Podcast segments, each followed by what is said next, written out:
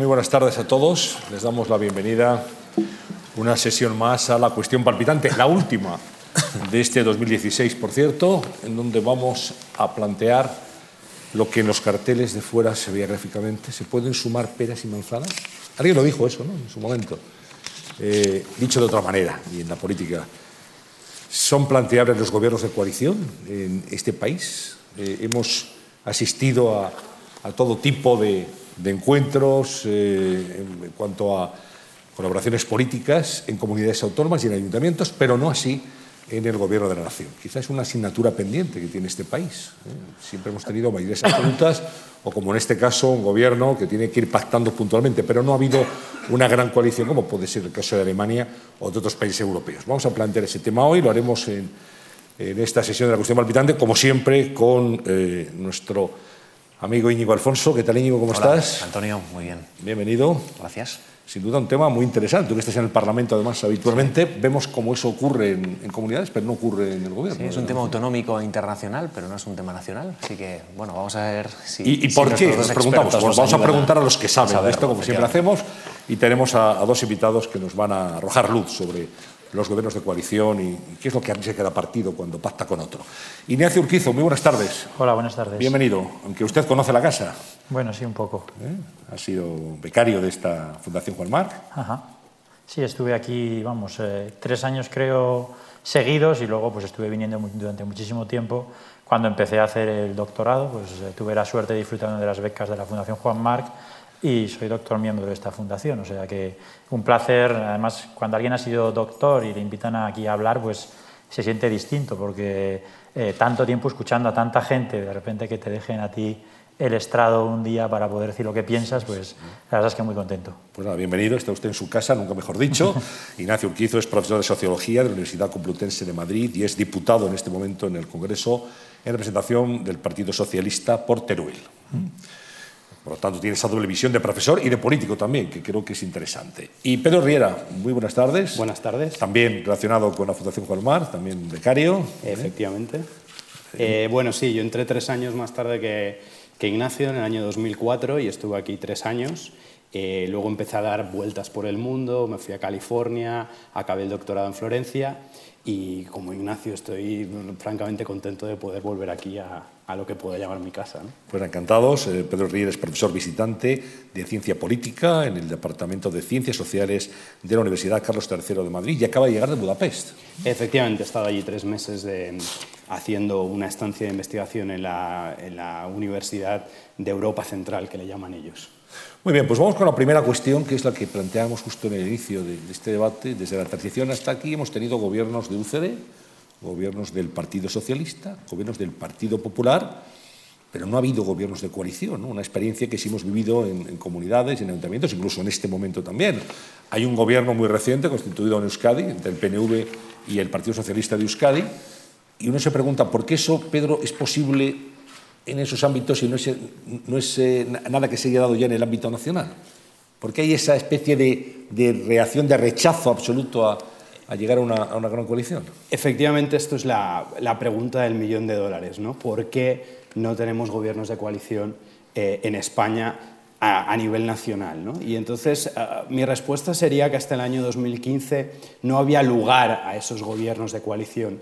En muchas legislaturas el partido que, que ganaba eh, las elecciones lo hacía con mayoría absoluta y con mayoría absoluta pues no había ningún incentivo para formar un gobierno de coalición y cuando no lo hacía con mayoría absoluta pues la verdad es que conseguía conformar eh, mayorías en el Congreso sin tener que integrar a otras formaciones en el gobierno, otras formaciones que tampoco tenían mucho interés en formar parte de esos gobiernos. En el año 2015 hay esta tremenda reestructuración del sistema de partidos en España y la pregunta que nos hacemos es por qué durante este año 2016 no se ha formado un gobierno de coalición. ¿no? Um, y es una respuesta eh, difícil la que hay que dar uh, y que yo creo que se debe un poco al hecho de que uh, no hay esta tradición, si quieren, de, formar gobiernos de coalición, pero sobre todo por un complejo de negociación muy, uh, un complejo, eh, una estructura de, negociación muy complicada que se da en las dos elecciones que hemos tenido, tanto en el 2015 como en el 2016, en la que la única posibilidad de gobierno eh, de coalición con dos partidos hubiese sido la coalición de los dos grandes partidos.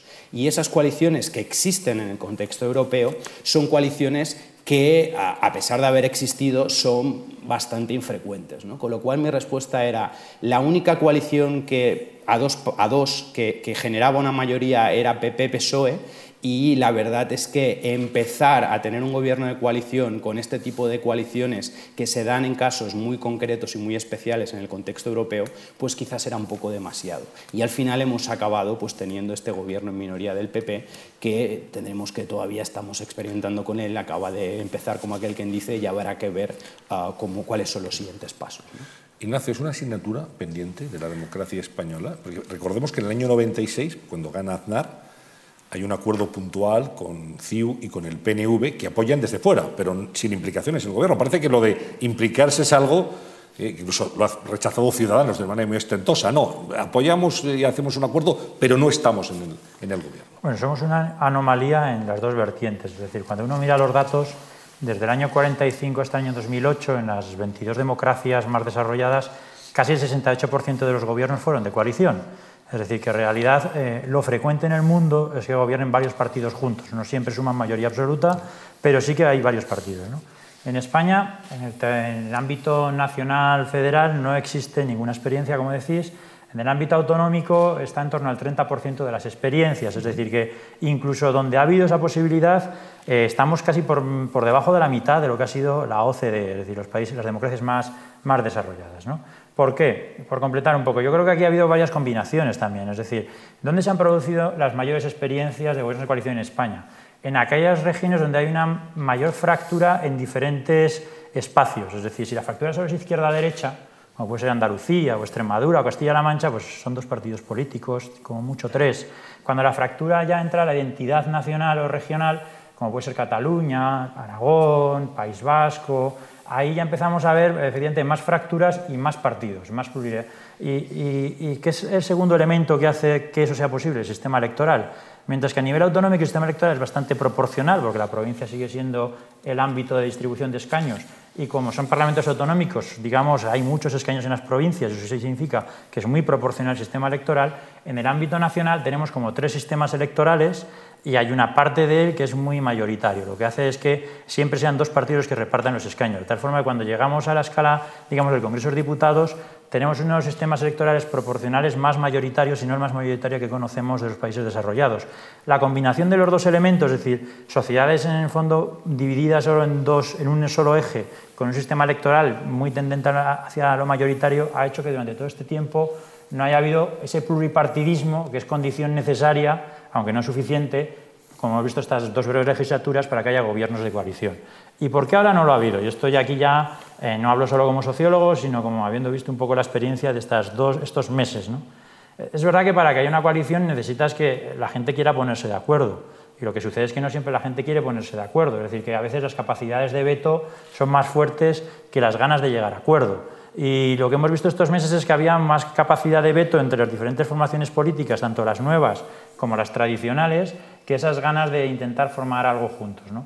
Si hubiera habido coaliciones, digamos, muy claras, es decir, que PP y Ciudadanos hubieran sumado 176 escaños, o que PSOE y Podemos hubieran sumado ellos solos 176 escaños, quizá el escenario habría sido distinto y podríamos haber visto por primera vez un gobierno de coalición, pero eso numéricamente no se ha producido.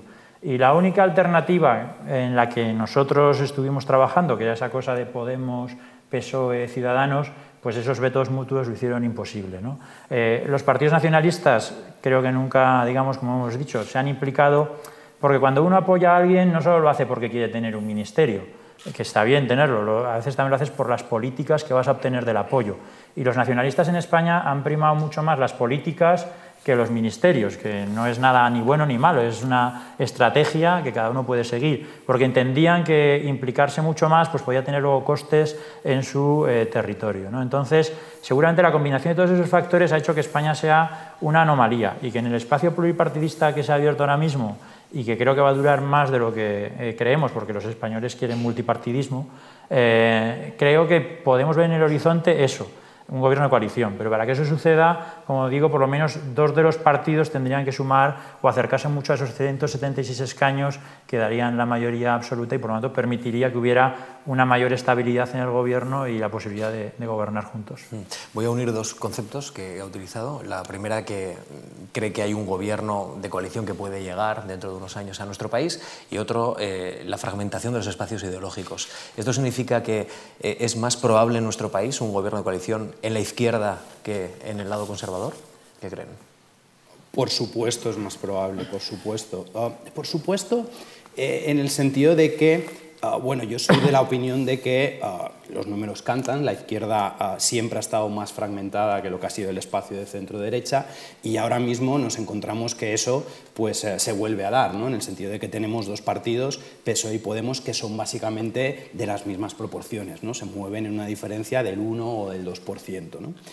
entonces, yo creo que por una parte eh, eso va a procurar una serie de ventanas de oportunidad a la izquierda que la derecha yo soy más escéptico que la vaya a tener, en el sentido de que no sé hasta qué punto eh, se va hay un escenario eh, a medio plazo de un equilibrio donde haya dos partidos de centro-derecha, pero esta es mi opinión. Y la segunda razón por la que veo que la centro, el centro-izquierda puede ser el, espacio ideológico que dé el primer ah, gobierno de coalición a España es el hecho de que el centro-izquierda se entiende mucho mejor con los nacionalismos periféricos que el centro-derecha.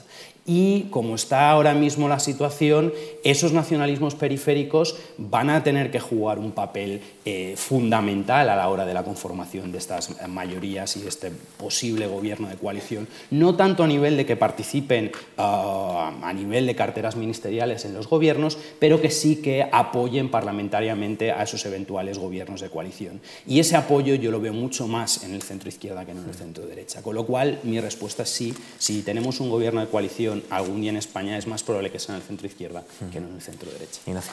Bueno, yo no me atrevo a hacer una predicción, la verdad es que no, no sabría decirte. Es que depende cómo evolucionen las diferentes formaciones políticas. ¿no? Si Ciudadanos consiguiera recuperar los 40 escaños el Partido Popular se fuera a 135, eh, pues no es descartable que hubiera una coalición PP eh, ciudadanos con carteras ministeriales. Es que yo creo que depende un poco de, de, cómo se produzca el reparto de escaños.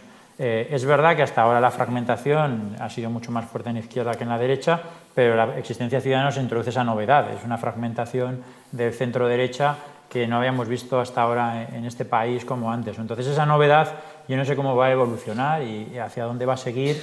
Y, por ejemplo, en esta idea de los vetos, Ciudadanos parece un partido más tendente a gobernar en coalición de lo que puede ser Podemos, porque si uno repasa la estrategia de Podemos en los últimos dos años, especialmente de las elecciones autonómicas hasta ahora, no ha entrado en, ningún gobierno autonómico, no ha querido entrar en ninguno, ha apoyado que el Partido Socialista gobierne o el Partido Socialista le ha apoyado en las grandes ciudades, pero la única experiencia de coalición conocida es la de Barcelona a nivel municipal, pero fuera de eso Podemos no ha querido asumir por las responsabilidades. Entonces, pues depende cómo evolucione Ciudadanos, si consigue consolidar una fuerza política que le consiga hacer sumar con el PP, y vamos a ver si, también podemos cambiar de estrategia y se implica más en, los gobiernos y a lo mejor sí, pero no te podría hacer una predicción. Eh, esta es una tertulia, digamos, académica, una sesión académica, no es una tertulia radiofónica. Mm. esa premisa que tenemos que yo le pregunto, eh, ¿no es no y qué parte del no no entiendes desde un punto de vista académico? ¿Es un error? ¿Es falta de madurez? ¿Por qué en Alemania sí y en España no? Respecto a los gobiernos de coalición. Sí. Eh, o sea, de gran coalición. Sí, hay una oferta, hay una oferta del partido de gobierno en este momento, del Partido Popular, diciendo queremos hacer un gran acuerdo con carteras ministeriales repartidas, con el Partido Socialista y con Ciudadanos. Pero el Partido Socialista dice no. Lo digo, el SPD, sin embargo, sí se implica en Alemania. No hay una cierta, hablo académicamente, no hay un cierto temor, una cierta falta de madurez. Nos vamos a manchar, nos vamos a a contagiar si, o vamos a desdibujarnos si pactamos con un partido del centro derecha? Eso, ¿Por qué en Alemania es posible y en España no es posible? Bueno, primero, no hay que magnificar la idea de las grandes coaliciones, y me refiero. En Alemania ha habido tres. La de Willy Brandt, eh, que fue, eh, digamos, eh, canciller, digamos, de la cartera de ministros de Asuntos Exteriores y luego pasó a ser ya el canciller alemán. Entonces, es la primera experiencia, que dura lo que dura. Luego estuvo la de Schroeder y la actual, es decir, que en, en experiencia democrática de más de 70 años han tenido tres grandes coaliciones. Tampoco, digamos, en Alemania están todo el día pactando, o está, han estado durante tanto tiempo pactando siempre la democracia cristiana y, eh, digamos, el Partido Socialdemócrata. ¿Por qué aquí es más difícil? Yo creo que porque la distancia ideológica que hay entre el Partido Popular y el Partido Socialista, en términos numéricos, es más grande que la que podemos encontrar entre la CDU y el SPD. Es decir, cuando tú le dices a los ciudadanos dónde colocan a cada partido político en las encuestas, al Partido Popular la gente le sitúa en el 8 de media, de una escala de 1 a 10, siendo uno extrema izquierda y de extrema derecha. En Alemania no sitúan en el 8 a la CDU, al PSOE le sitúan en el 4,2, 4. Es decir, que hay una gran distancia, incluso desde el punto de vista de la opinión pública, eh, de las dos formaciones o dos grandes eh, formaciones políticas. Pero eh, el siguiente paso es, hombre, una cosa es que no podamos gobernar juntos y otra cosa es que no podamos acordar cosas juntos, que a veces, eh, digamos, en este país parece ser que todo es blanco o negro, cuando hay muchísimos grises por el medio y hay muchas tonalidades. ¿no? Entonces, las experiencias de colaboración de, PP y PSOE, si uno mira... Eh, estando Ignacio Sánchez Cuenca, no me sé de memoria los datos, pero él tiene un artículo publicado sobre las veces que PP y PSOE han votado juntos en el Parlamento y es bastante elevada, muy, muy elevada, es decir, no sé está por encima del 70%. Eh, es decir, que realmente no hemos gobernado juntos, pero hemos votado muchas veces juntos muchas cosas. Eh, por lo tanto, no nos centremos solo desde el punto de vista incluso académico en, esa cuestión, sino que luego eh, lo que es la actividad parlamentaria va más allá de gobernar. ¿Veremos una gran coalición en España? Pues de nuevo, no tengo esa capacidad predictiva. Pero sí que es verdad que desde el punto de vista electoral la, la, gran coalición se ha producido muchas veces en situaciones de debilidad de alguno de los dos partidos. Es decir, en el fondo, eh, la situación del SPD alemán es de mucha debilidad y ha optado por entrar en el gobierno eh, como una forma de intentar recuperar fuerza o musculatura política y entonces, bueno, pues si el Partido Socialista continuará debilitándose, eh, no sé si podría acabar sucediendo eso, digo desde el punto de vista académico, no, no, estoy hablando como político, ¿no? pero, pero esa es la realidad, ¿no? si el Partido Socialista recupera musculatura política, pues tendrá más capacidad y autonomía para poder hacer su propio proyecto sin necesidad de, de estar con el PP. Yo estoy de acuerdo en alguna de las cosas que ha dicho Ignacio. Eh, en primer lugar, esta idea de que que ya incidía en, mi primera intervención, de que los gobiernos de gran coalición son otra anomalía. No es un juicio normativo el mío, no digo ni que estén bien ni que estén mal, pero son eh, gobiernos de coalición que se dan más bien poco en el contexto eh, internacional. Y si nos vamos al contexto autonómico, aún más. ¿no? Es decir, estaba repasando un poco los datos y además de esa experiencia entre 2009 y 2012 del País Vasco, donde gobernaba Pachi López y el PP le daba apoyo parlamentario externo, Creo que tenemos experiencia de, un gobierno durante un año en Cantabria donde estuvieron PP y PSOE compartiendo gobierno, pero en la mayoría de casos eso tampoco se ha dado a nivel autonómico. PP y PSOE no comparten gobierno. Eh, estoy de acuerdo en lo que decía de la CDU el, y el SPD. La CDU, el Partido Democristiano Alemán, es un partido que ha básicamente a grandes rasgos contribuido a crear el estado del bienestar en Alemania, con lo cual seguramente las diferencias ideológicas entre Partido Socialdemócrata Alemán y Partido Democristiano Alemán son menores de las que tenemos aquí. Ah, y luego, por otra parte, incidir en un, aspecto que me parece interesante, que es el hecho de Podemos. Eh, si tenemos ahora mismo gran coalición en Alemania es quizás por el hecho de que el SPD no ve o no veía tan amenazada su posición de partido de oposición y primer partido de la oposición que lo que tenía ahora mismo el PSOE. ¿no? La presidencia del Podemos yo creo que ha hecho un poco ah, pues de pensar a, a una parte considerable del PSOE de que no era una buena idea entrar en un gobierno de coalición con el PP. Ahora mismo en Alemania el SPD está en horas muy bajas, lo hemos visto en las últimas elecciones en Berlín. Em, vimos también la experiencia británica cuando Nick Clegg acabó prácticamente achicharrado con el acuerdo con, Cameron, que obtuvo mayoría absoluta en las últimas legislativas en el Reino Unido. Eh, una unión, eh, el día después de que se acaba esa unión, siempre perjudica a uno de los dos que contraen matrimonio, si me permiten la expresión. Siempre hay un perdedor de esa unión. Bueno, uh, déjenme decir primero que solemos usar nosotros en ciencia política esta, esta metáfora de que el pez grande se come al pez chico cuando entran en un gobierno de coalición. Eh, tú has dicho efectivamente eh, las experiencias del SPD después de, esta primera eh, experiencia en los años 2000 de gran coalición.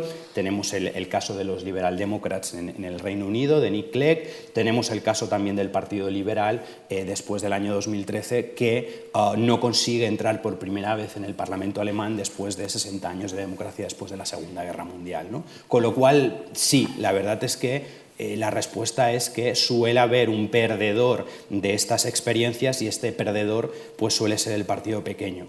No es un gobierno de coalición, solo llevan un año, pero parece ser que en Portugal, después de un año, las encuestas no parecen indicar que los partidos pequeños de extrema izquierda que están apoyando al gobierno socialista en minoría, ah, parece que ellos mantienen un poco sus, resultados electorales en las encuestas que salían en las últimas semanas y lo que sí que parece es que el Partido Socialista, em, socialista Portugués aumentaría su apoyo en unas eventuales elecciones. ¿no? Esto sería un poco la excepción, pero claro, no estamos hablando de un gobierno de coalición, estamos hablando de un apoyo desde fuera de dos fuerzas eh, minoritarias.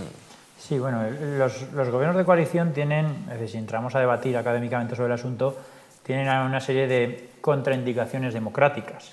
O sea, desde el punto de vista del funcionamiento de la democracia plantean problemas. ¿no? Entonces, uno de ellos es que eh, generalmente la, media de supervivencia de un partido que está en un gobierno, indistintamente del tipo de gobierno que sea, suele ser el 60%. Es decir, cuando uno mira de nuevo las principales democracias, los últimos 65 años, el 60% de los partidos que están en el gobierno vuelven a estar en el gobierno después de las elecciones. Si uno se detiene únicamente en aquellos que son el partido del primer ministro en un gobierno de coalición mayoritario, esa probabilidad se va al 75%, casi 74-75%. Lo que quiero decir es que si tú eres el pez grande en una coalición, la probabilidad de seguir siendo eh, ese pez grande es muy alta. Lo que he dicho de otra forma, los ciudadanos tienen muy difícil echar a los partidos que están en una coalición, porque en el fondo la presencia en la coalición no solo depende de los votos, depende de que tengas aliados. Y cuando eso eh, entra en juego, significa que los ciudadanos pierden parte de su control sobre los partidos, porque ya no son ellos los que deciden qué gobierno va a haber, lo deciden los políticos que se ponen de acuerdo entre ellos. Y lo que vemos en los gobiernos de coalición es que esa probabilidad de estar ahí dentro es bastante alta y los ciudadanos tienen muchas dificultades para a veces deshacerse de políticos y partidos impopulares porque siempre encuentran con quién pactar para seguir estando en el poder. Y eso es un poco una anomalía, o una, mejor, más que anomalía, dificultad democrática. En el caso de los partidos pequeños, es decir, no los del primer ministro, sino los que tienen una, digamos, eh, un menor apoyo y por lo tanto están como socios de la coalición, las probabilidades de supervivencia van desde el 60 al 30%. Es decir, que realmente si tú eres el pequeño, enseguida van a encontrar a alguien con quien sustituirte para seguir estando en el gobierno. ¿no? Y, eso es lo que decía el Pedro. Efectivamente, el pez grande se come al chico, los chicos están, digamos, por el Parlamento funcionando y los grandes son los que van pactando y estableciendo sus gobiernos de coalición de tal forma que los ciudadanos, cuando votan, eh, a veces quieren deshacerse de un partido y lo tienen muy difícil porque a pesar de que va perdiendo votos y votos, siempre encuentra con quién pactar para seguir en el poder. Cuando hablamos de partidos eh, pequeños, que digamos encuentran su razón de ser en la coalición, en España habría un caso muy concreto que es Coalición Canaria que siempre está en el gobierno, con el Partido Popular o con el Partido Socialista, tradicionalmente. Y el Partido Aragonés. Y el Partido Aragonés regionalista. en la última también. Efectivamente, pero son casos muy concretos, son muy pequeños, es verdad, son partidos bueno, con una representación, digamos, no despreciable en sus comunidades autónomas, pero su razón de ser sería, Ignacio, estar en el gobierno, influir. Y luego poder prestar apoyo de una manera puntual al gobierno de la nación, bien sean mm. unos u otros en función de, de quién mm. gobierne. ¿no? Claro, los partidos regionalistas... Son partidos transversales, absolutamente. Sí, los partidos regionalistas en muchas ocasiones acaban asentándose sobre liderazgos muy fuertes eh, de personas con mucha capacidad política cuya meta es estar constantemente pues, dentro de alguna coalición de las que haya y gobiernan con unos y con otros. Como son regionalistas, pues lo de izquierda y derecha no les afecta tanto y les da igual a veces PP que PSOE. Y en el caso del Partido Aragonés ha estado indefinidamente en el poder desde las primeras elecciones autonómicas del 83 hasta prácticamente el 2015 siempre ha estado. ¿Quiere, decir, que son partidos con menos ideología? ¿Con menos carga eh, ideológica?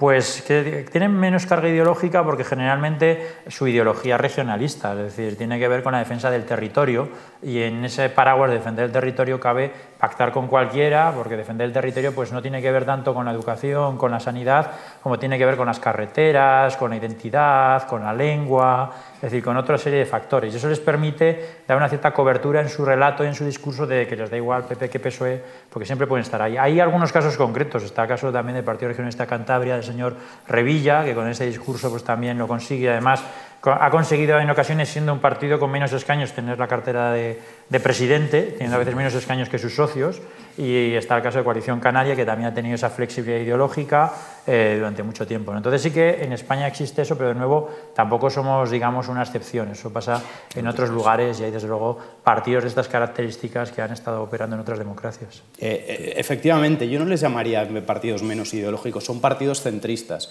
Y como son partidos centristas, pues se pueden abrir en algunos momentos al centro izquierda y en otros momentos se pueden eh, abrir al centro derecha. Eh, Coalición Canaria es verdad que ha sido um, muy eh, exitoso a la hora de pactar tanto con el centro derecha como el centro izquierda, pero tampoco no hay que negarles el hecho de que casi siempre ganan las elecciones autonómicas. Entonces esto pues, también les, les, confiere pues, una cierta legitimidad democrática que les hace ocupar casi siempre la presidencia autonómica. este, esta, esta condición de bisagra que en el caso español pues solemos atribuir a estos partidos centristas de, ámbito regionalista que estaba, eh, que estaba ilustrando eh, Ignacio. Eh, en el caso mm, comparado tendríamos el caso alemán y el caso del Partido Liberal, que ahora mismo es claramente un aliado ideológico de la democracia cristiana, pero que en el pasado también pactó con el Partido Socialdemócrata alemán. Y la primera, bueno, la primera fue la Gran Coalición, ese ejemplo que, que a la que aludía el profesor profesor Urquizu, pero después, es decir, el Partido Socialdemócrata, la primera vez que consigue la Cancillería es gracias a un pacto de gobierno con el Partido Liberal. ¿no? Entonces también hay otros partidos no de carácter eh, regionalista en el contexto comparado que también pueden hacer este papel de, bisagra. Un tercio de, los gobiernos regionales autonómicos han sido de coalición en nuestro país. Y, mm, y, esos ciudadanos, los ciudadanos que han vivido en esos territorios, han tenido un contacto con esa forma de hacer política. Eh, yo les planteo si, creen que eh, un, gobierno de coalición a nivel nacional debería también exigir cierto, cierto trabajo de pedagogía eh, política sobre la sociedad española, porque luego, articulando un trabajo político muy complicado, está también esa opinión pública a la que muchas veces no le gusta el debate interno o penaliza eh, las contradicciones que pueden haber o puede haber en un, dentro de un proyecto político. ¿no? Y en estas ocasiones en las que se oye mucho de esto es un guirigallo, esto es un lío, bueno, la gente tiene que saber que a veces pues, un gobierno de coalición eleva considerablemente el, el nivel del debate público ¿no? y también el nivel de corrección dentro del gabinete de ciertas decisiones. ¿Creéis que deberíamos empezar ya a trabajar en, en esa articulación ante la opinión pública de que esto es necesario o, o no? ¿Qué opináis? Yo lo que creo que tendríamos que empezar a trabajar es en dejar de demonizar las coaliciones de gobierno. ¿Por qué? Porque, como ha dicho Ignacio antes, se dan bastante en el contexto comparado y se dan en países que yo no me atrevería a decir que les van mal las cosas, ¿no? como en el caso, por ejemplo, paradigmáticamente Alemania o Francia. ¿no? Con lo cual yo creo que sí que hay que hacer un poco de pedagogía. ¿no? Y hay que también tener un poco en consideración este hecho de que ¿Hacen los deberes mejor los gobiernos de coalición que los gobiernos eh, unipartidistas o los hacen peor? ¿Está la gente más satisfecha con cómo funcionan las cosas bajo gobiernos de coalición que bajo gobiernos eh, unipartidistas? La respuesta no es clara en los estudios, hay que reconocerlo. Pero tampoco es clara ni en un sentido ni en otro. Ni la gente está más satisfecha con gobiernos de coalición, ni tampoco está menos satisfecha con gobiernos de coalición. Con lo cual, al menos yo me atrevería a decir que dejar de demonizar y decir que ni una cosa nos va a sacar de pobres ni tampoco una cosa nos va a hundir en la miseria. ¿no? Simplemente es una cosa con la que cual hay que experimentar porque no creo que sea ninguna anomalía democrática. Bueno, una parte del trabajo está hecha por la crisis política. Es decir, eh, en la crisis política lo que se observa también es un cambio en la opinión pública, donde hoy en día el 66% de los españoles quieren un sistema multipartidista y el multipartidismo es el paso anterior a los gobiernos de coalición. ¿no? Entonces, la crisis política sí que generó una eh, implosión de orfandad política, es decir, de ciudadanos que no sabían a qué votar, que en el año 2013 llegado al ser el 55% en las encuestas del CIS, cuando de media en los últimos 35 años había sido el 30%, es decir, la gente de repente dejó de mirar los partidos tradicionales y ahí es donde surgieron los nuevos partidos y surgió un nuevo sistema de partidos. Ese es el paso previo a la coalición. Otra cosa que vemos en la opinión pública es que la gente quiere que los partidos se pongan de acuerdo, es decir, que sí que hay una mayor preferencia por acuerdos frente a un modelo consensual, frente a un modelo de conflicto que sería de enfrentamiento. Dicho eso, a lo mejor la parte más pedagógica eh, tendría que ver con, con hacer entender a la gente a veces, sobre todo a los más ideologizados, eso tiene que ver muchas veces con, con la vida interna de los partidos, más que con el conjunto de la opinión pública, que pactar o ceder no es malo. Eh, y que cuando uno pacta, eh, pues tiene que ceder algunas cosas y ganar en otras y que la política consiste en eso. A lo mejor hay que empezar a, hablar también que la política en minúsculas pues tampoco está tan mal, no tiene que ser en mayúsculas, no todo tiene que ser con un altavoz gritando, que también hay una parte de la política que tiene que ver pues con ir dando paso a paso, cambiando cosa a cosa y que eso es el pacto y eso es ceder y eso es llegar a acuerdos. ¿no? Entonces, yo si tuviera que hacer pedagogía, o a lo que me estoy dedicando estos meses, a hacer pedagogía esta semana, es explicarles a mis compañeros que, que, no pasa nada malo con lo que hemos hecho, que esto es lo que consiste la política, en llegar a acuerdos con, con los que no piensan como nosotros, en una situación en la cual está todo muy fragmentado y en la cual este país necesita cambiar bastantes cosas porque las cosas no están funcionando bien. Y, a veces la explicación más difícil, como digo, es a los que tienen una ideología mucho más fuerte que aquellos seguramente que están fuera de los partidos políticos, que entienden pues, la política no tan, de forma tan obsesiva, entre comillas, como la pueden entender los que están dentro. Y por entrar algún elemento de discrepancia de lo que se ha dicho aquí, eh, usted ha dicho, señor Pizo, que una coalición sería una anomalía democrática. No, no, vamos, en términos estadísticos sí, porque se ve muy pocas veces. No, digo, porque Pedro ha dicho, no es una anomalía democrática. Entonces, ¿es una anomalía o no lo es? Él ha hablado de contraindicaciones. Sí. Ah, que me atrevería a decir que igual es una palabra un poco fuerte. Quiero decir, ah, yo creo que los gobiernos de coalición tienen pros y contras, ¿no? y ese sería un poco el mensaje que, ah, que querría eh, lanzar. Ah, los contras, más o menos, él ha incidido en ello. ¿no? El hecho de que ah, nosotros, ah, cuando llegan unas elecciones y ha estado un gobierno de coalición en el gobierno, realmente, si las cosas han ido bien, no sabemos a quién debemos premiar porque las cosas hayan salido de manera satisfactoria. Si han ido mal, tampoco sabemos de quién es la culpa. Con un gobierno de monocolor, las cosas están claras. ¿no? Mm, zanahoria palo dependiendo de si las cosas han ido bien o mal al partido que está en el gobierno. Eso yo eh, lo compro al 100%. Pero es verdad que los gobiernos de coalición generan toda una serie de dinámicas que yo las consideraría más positivas. Una de ellas es, por ejemplo, el hecho que los gobiernos de coalición estadísticamente tienen mucha más eh, inclusividad que los gobiernos eh, monocolor significando esto el hecho de que si tú te vas a los datos comparados en Europa desde el año 45, hay muchos más votantes detrás de gobiernos de coalición que de gobiernos eh, monocolor. Ah, la diferencia se eh, cifra entre un 10 y un 12%.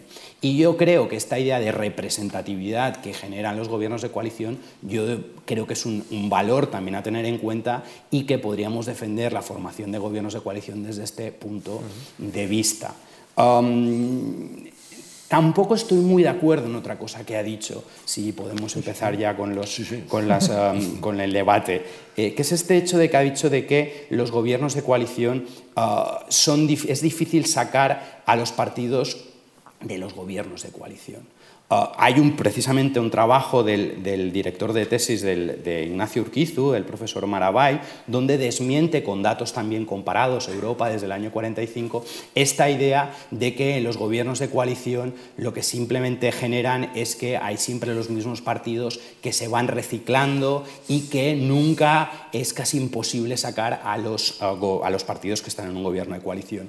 Eso podía funcionar para el caso italiano en las últimas décadas de la llamada Primera República, el pentapartito, donde se eh, hacía un continuo reciclaje de los cinco partidos que formaban ese gobierno de coalición, pero no había manera de sacarlos, por una presencia de un partido comunista muy fuerte que estaba casi por definición excluido del juego este parlamentario de formación de coaliciones. Pero en general los gobiernos de coalición también generan posibilidades de echar a un partido que está en un gobierno de coalición y que la gente cree que no lo ha hecho bien. ¿no? Con lo cual, yo lo de las contraindicaciones lo cogería con un poco más de pinzas. Yo creo que es un tema de ah, ventajas inconvenientes y también igual de gustos. ¿no? Habrá gente que pues, le gustará más pues, tener esta figura de que diversos partidos se repartan el pastel, habrá otra gente que dirá que no, que quieren tener un gobierno fuerte y que esté claro quién está al mando, porque de aquí cuatro años, si es menester, los vamos a sacar y vamos a conseguir un gobierno de otro partido.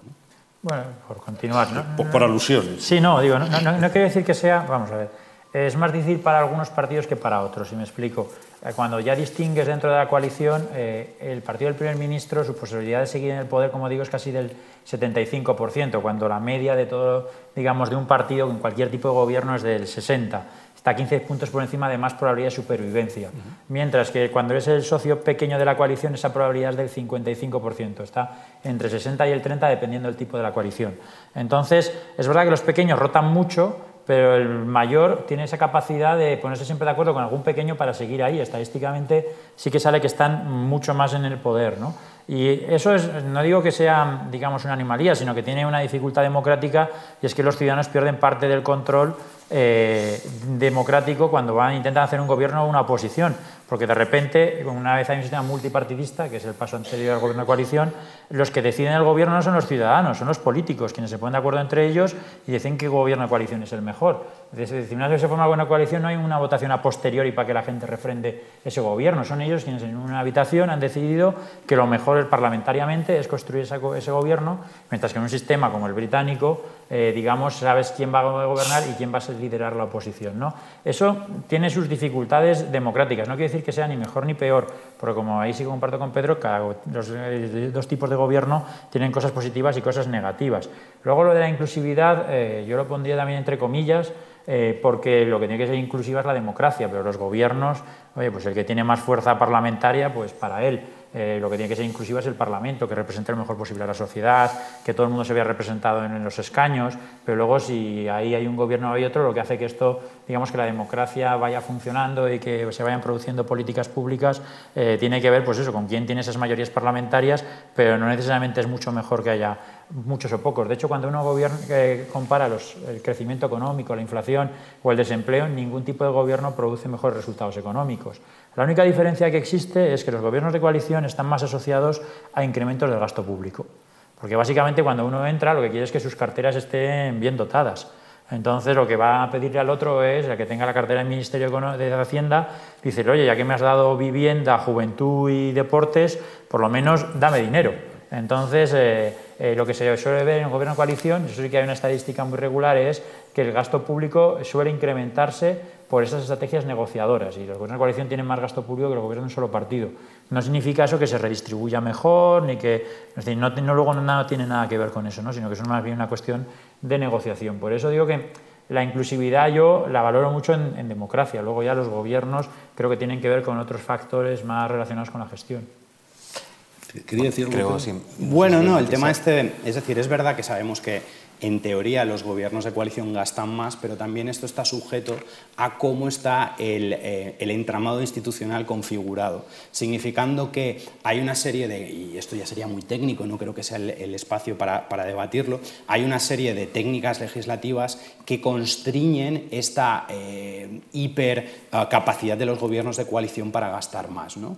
Uh, la manera de que se formen las enmiendas a los presupuestos, la capacidad que tiene el ministro de Economía de, de, establecer mucha disciplina presupuestaria dentro del gobierno, etcétera, etcétera. Con lo cual, este gran eh, mensaje de que los gobiernos gastan más de coalición depende también de cómo se configuren las cláusulas presupuestarias y el entramado legislativo a este respecto. Mm. Em, relacionado con, este punto que comenta eh, Pedro y también comenta Ignacio, ¿en un gobierno de coalición es relativamente fácil o es sencillo identificar al responsable de la gestión? Y dos, unido al control parlamentario, porque en eso también tiene mucha importancia dentro de, al final, un gobierno eh, de coalición es un gobierno parlamentario. Es una oportunidad para revitalizar el Parlamento, dado que el control parlamentario pues, se, puede, eh, bueno, pues, se puede fortalecer. En todo caso, entiendo que la mayoría no puede detener comparecencias, en fin, está más obligado a, someterse a, digamos, a ese ojo analizador de, la Cámara. ¿Qué opinan? Um, ah, bueno, son, ah, son preguntas relevantes, ¿no? Eh, la primera es respecto a esta idea de la fiscalización. ¿no? Ah, si te vas a los datos demoscópicos del Centro de Investigaciones Sociológicas, se hizo una encuesta eh, en el año 2009 y se preguntaba a los españoles en qué situación política estaba actual en aquel momento España, ¿no? y se les daban diversas opciones. Eh, la opción ah, mayoritaria, ah, cuando se le preguntaba a los españoles en qué situación estamos, era un gobierno del PSOE en minoría. La mayoría de la gente lo acertaba. El problema es que esa mayoría se cifraba, alrededor del 45%. Había 55% de los encuestados que no sabían exactamente qué tipo de gobierno teníamos. Eso, claro, genera problemas a la hora de la fiscalización. ¿Cómo vamos a fiscalizar un gobierno si realmente no sabemos quién está al mando de ese gobierno? Ah, esta idea que decía Ignacio del partido grande y el partido pequeño, lo que está bastante investigado es el hecho de que el partido grande va a ser el que se va ver beneficiado por una buena eh, rendimiento y una buena actuación del gobierno de coalición. Si las cosas van mal en un gobierno de coalición, todos sufren y todos pierden. Si las cosas van bien, el que realmente se lleva al gato al agua es el partido grande, el partido del primer ministro normalmente. Respecto a la revitalización, ah, sí y no. Es verdad que un parlamento con un gobierno de coalición o con un gobierno en minoría es mucho más activo que un parlamento con un gobierno con mayoría absoluta. Uh, una de las claves de estos gobiernos de coalición es cómo los diferentes partidos que conforman ese gobierno de coalición se dedican a fiscalizar la labor del uno al otro. Y el parlamento obviamente se erige como un foro clave a la hora de fiscalizar la eh, labor del otro partido.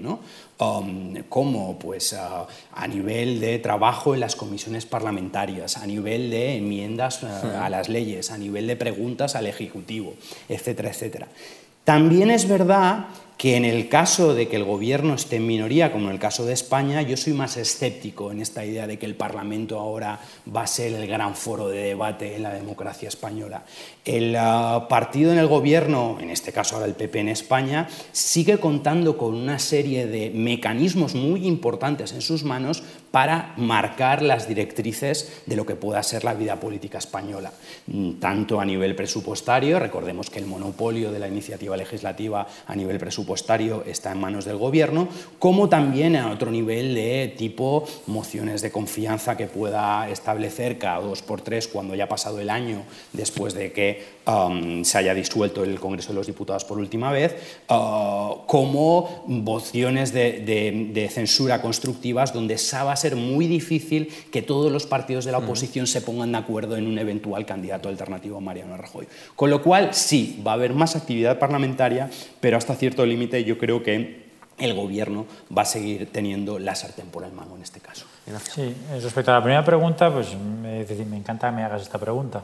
Porque justamente era mi tesis doctoral. Es decir, lo que hice aquí durante años fue intentar analizar eh, cómo se asignaban las responsabilidades en un gobierno de coalición. ¿Por qué? Porque eh, en la literatura, desde los federalistas, es decir, desde que la democracia eh, americana comienza a dar sus primeros pasos, siguiendo por filósofos como Karl Popper en, La sociedad abierta y sus enemigos, había más o menos una idea extendida, y es que había dos tipos de democracia. La democracia pluralista, que es la democracia que refleja muy bien esa pluralidad de la sociedad en las instituciones, en los parlamentos, que es la que genera gobiernos de coalición, y estaban las sociedades, las democracias mayoritarias, más modelo anglosajón, donde digamos, eh, había un cierto sesgo que beneficiaba la existencia de dos formaciones políticas.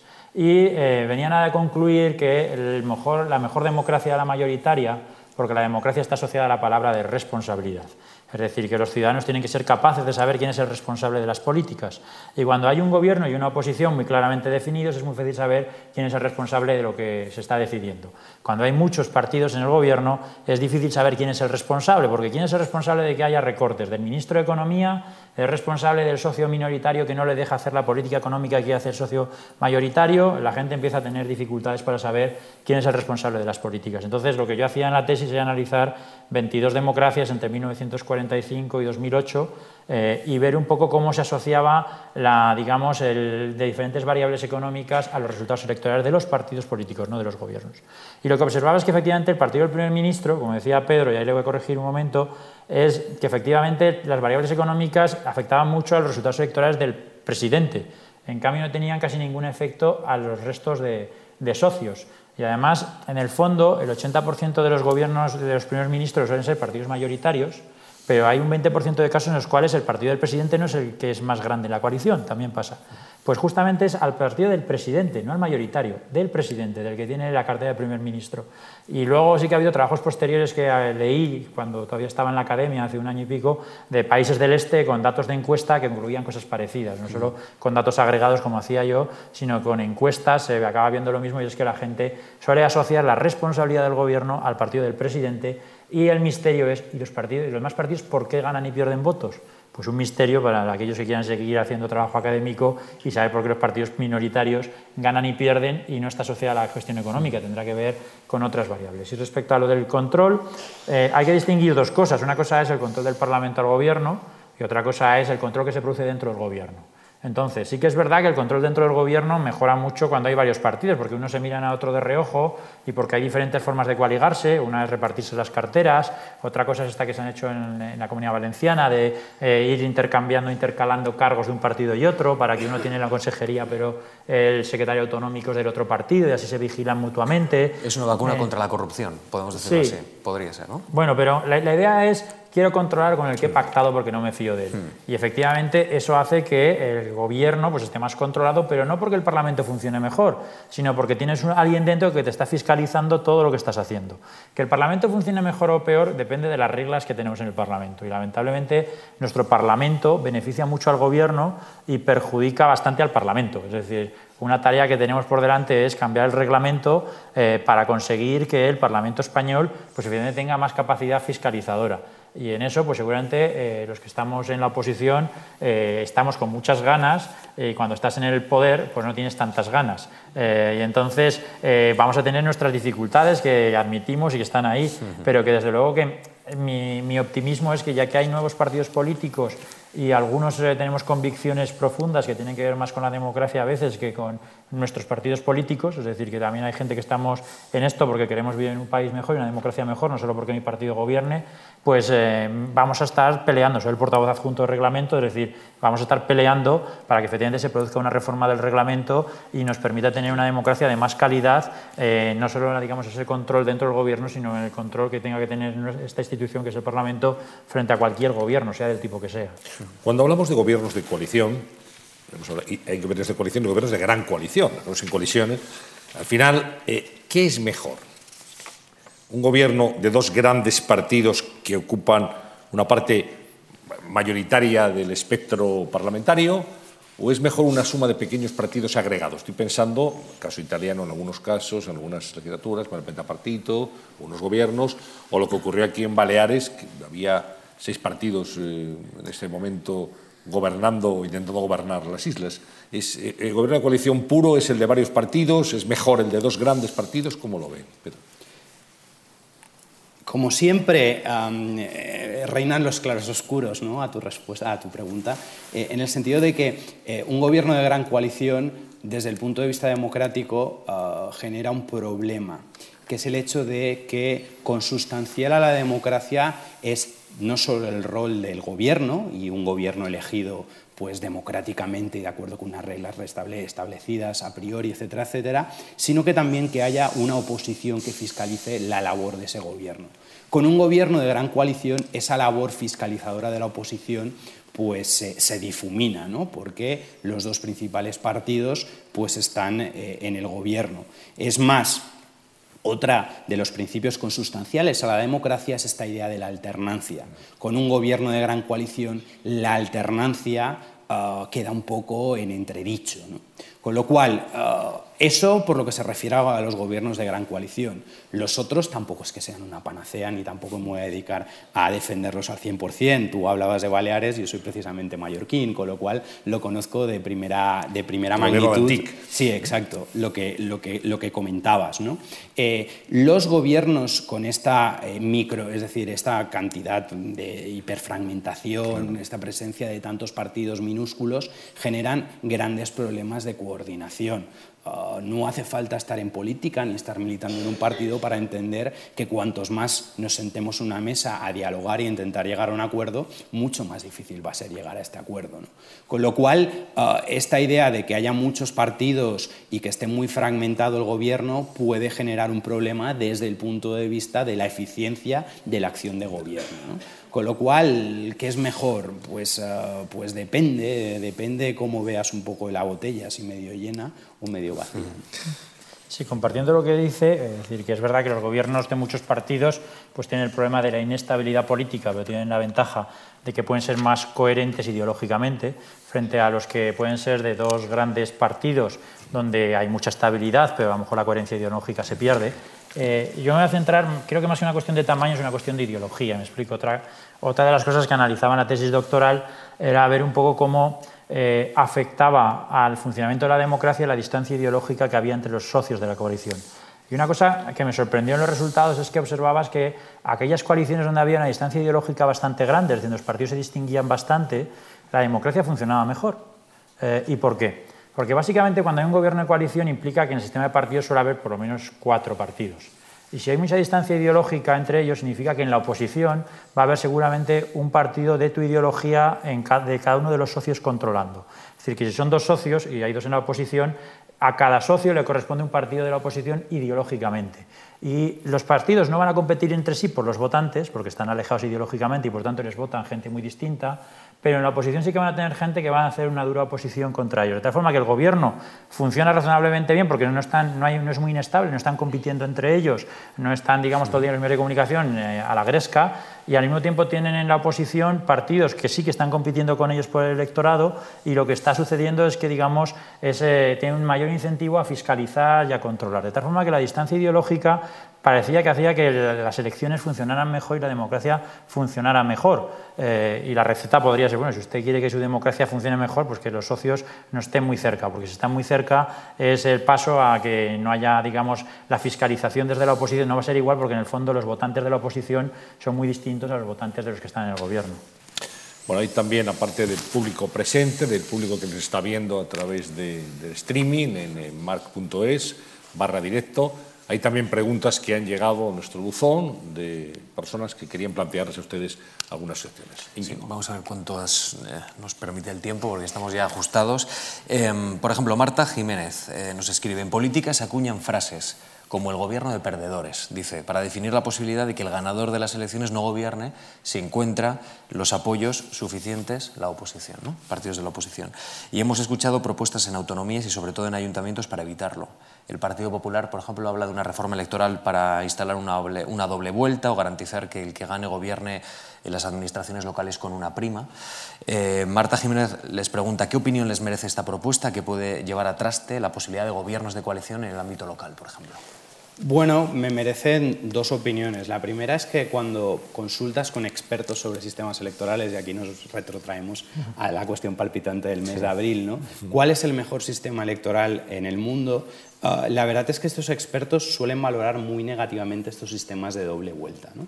Ah, ¿Por qué? Porque tienen un poco el peor de los mundos posibles, con mucha fragmentación partidista, pero también siendo muy desproporcionales. Con lo cual, eh, la primera respuesta es que la valoro más bien negativamente. Y segundo, ligado con un poco con lo que, con lo que decías, eh, si queremos reformar el sistema, reformémoslo y, tengamos un sistema de doble vuelta. Pero mientras no tengamos ese sistema de doble vuelta, ciñámonos a las reglas que tenemos. Y ahora mismo tenemos un sistema de representación proporcional más o menos corregido, pero un sistema de representación proporcional y una forma eh, de gobierno ah, de parlamentaria, en la cual los partidos una vez elegidos, si no hay ninguno que tenga una mayoría absoluta, llegan al Parlamento y tienen que negociar entre ellos quién va a ser el futuro gobierno y el futuro primer ministro. Con lo cual, esa idea de que el que gane ahora mismo las elecciones automáticamente tiene que formar parte del gobierno, si no cambiamos las reglas del juego, yo me presenta bastantes dudas. Ignacio. No, vamos, valoración rápida porque además para que haya más preguntas, pero el término, yo creo que en esta época de la comunicación, de las redes sociales, pues puede tener mucho impacto pero creo que a veces las palabras tienen demasiada carga, porque en el fondo cuando uno vive una democracia parlamentaria, pues eh, las mayorías se construyen justamente en las asambleas de representación, ya sea un pleno de un ayuntamiento o sea el Congreso de los Diputados. ¿no? Entonces, eh, mientras tengamos una democracia parlamentaria, un modelo en el cual primamos la representación sobre la eficacia, es decir, eh, pensemos que es mucho mejor que las cámaras, los plenos de municipales sean una foto lo más aproximada posible de la sociedad y no pongamos más énfasis en tener mayorías muy amplias para tener más eficiencia y eficacia en los gobiernos, mientras esa democracia, que es a mí la que más me gusta, pues eh, más que acuñar términos, eh, lo, que lo que tienes que hacer es pues, formar mayorías y si no la formas, preguntarte por qué nadie quiere formarla contigo. Es decir, que a lo mejor el problema no siempre está en los demás, también puede estar en uno mismo cuando los demás no quieren llegar a un acuerdo contigo. ¿no?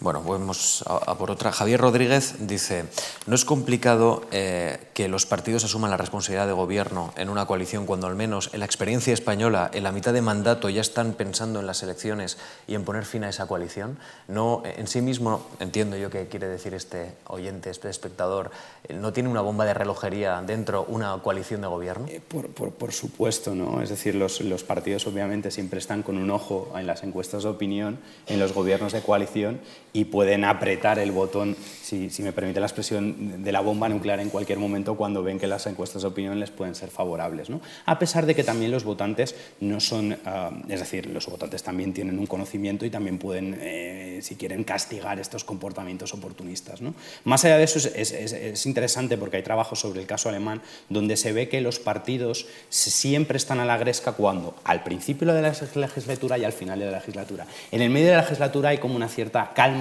y se dedican a trabajar. ¿no? Estoy hablando de gobiernos de coalición, pero tanto al final como, como al principio eh, les conviene pues, entrar en la gresca para intentar marcar perfil de cara a las elecciones.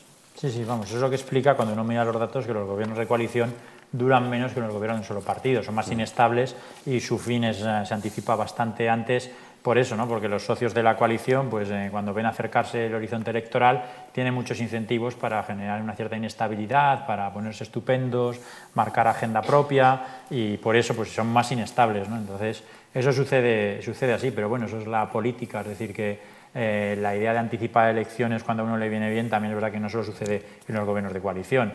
Hay muchos casos de gobiernos de un solo partido eh, y en el caso de España se hizo mucho en los años 80 y 90, pues que uno en función de, digamos, adelantaba elecciones en función a cuándo le venía mejor eh, y esto de que llego hasta el final porque soy el, el mejor, pues eso solo hemos visto en un caso y, no sé si, bueno, pues eso, respondía a un análisis político, respondía a otra cosa. Una última cuestión, hacía ante referencia a Pedro Riera, a ella, pero eh, hay unas declaraciones que pueden llamar la atención de, de Javier de Vega Seoane, que es el presidente del Círculo de Empresarios. Se supone que un gobierno de coalición da estabilidad, es bueno para la economía, pero Vega Seoane dice, nosotros preferimos la fórmula actual, porque un gobierno de coalición PSOE-PP dejaría como alternativa a Podemos y eso no nos gusta. usted hacía referencia a eso, un gobierno de coalición es verdad que deja ese flanco descubierto de la oposición, ¿tiene que ser así o podría ser uno de los partidos que se marchara de la coalición y poder después retomar un papel, digamos, de, de relevo?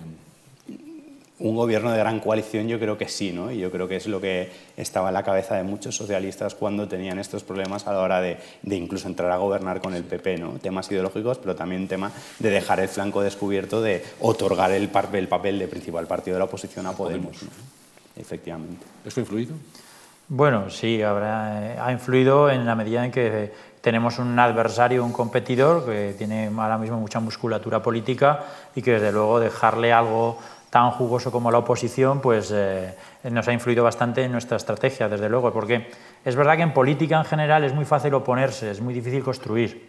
Eh, es decir, yo una cosa que he aprendido también mucho en las encuestas es que la gente generalmente sabe lo que no quiere, eh, pero lo que quiere es un poco más difícil, más plural, las opciones se abren muchísimo más. ¿no? Entonces, es verdad que cuando uno hace política, entre comillas, es mucho más sencillo estar en contra de algo que estar a favor de algo, pero cuando estar a favor te exige compromiso y te exige muchas cosas. ¿no? Entonces, es verdad que dejarles todo ese espacio a ellos para nosotros era una dificultad, pero de nuevo eh, no solo era el único factor, había el factor, como digo, de la gran distancia ideológica. Yo tenía la suerte de participar mucho tiempo en la Fundación Europea de Estudios Progresistas y formamos parte de un grupo que se llama NextLev y ahí había eh, varios ex primeros ministros de Austria, de, países del centro de Europa. ¿no? Entonces ya hace muchos años, no ahora, hace muchos años ya cuando estábamos en medio de la crisis del año 2010, 2009, te decían, bueno Ignacio, pero ¿por qué no hacéis como nosotros en Alemania, en Austria? ¿Por qué no hacéis una gran coalición?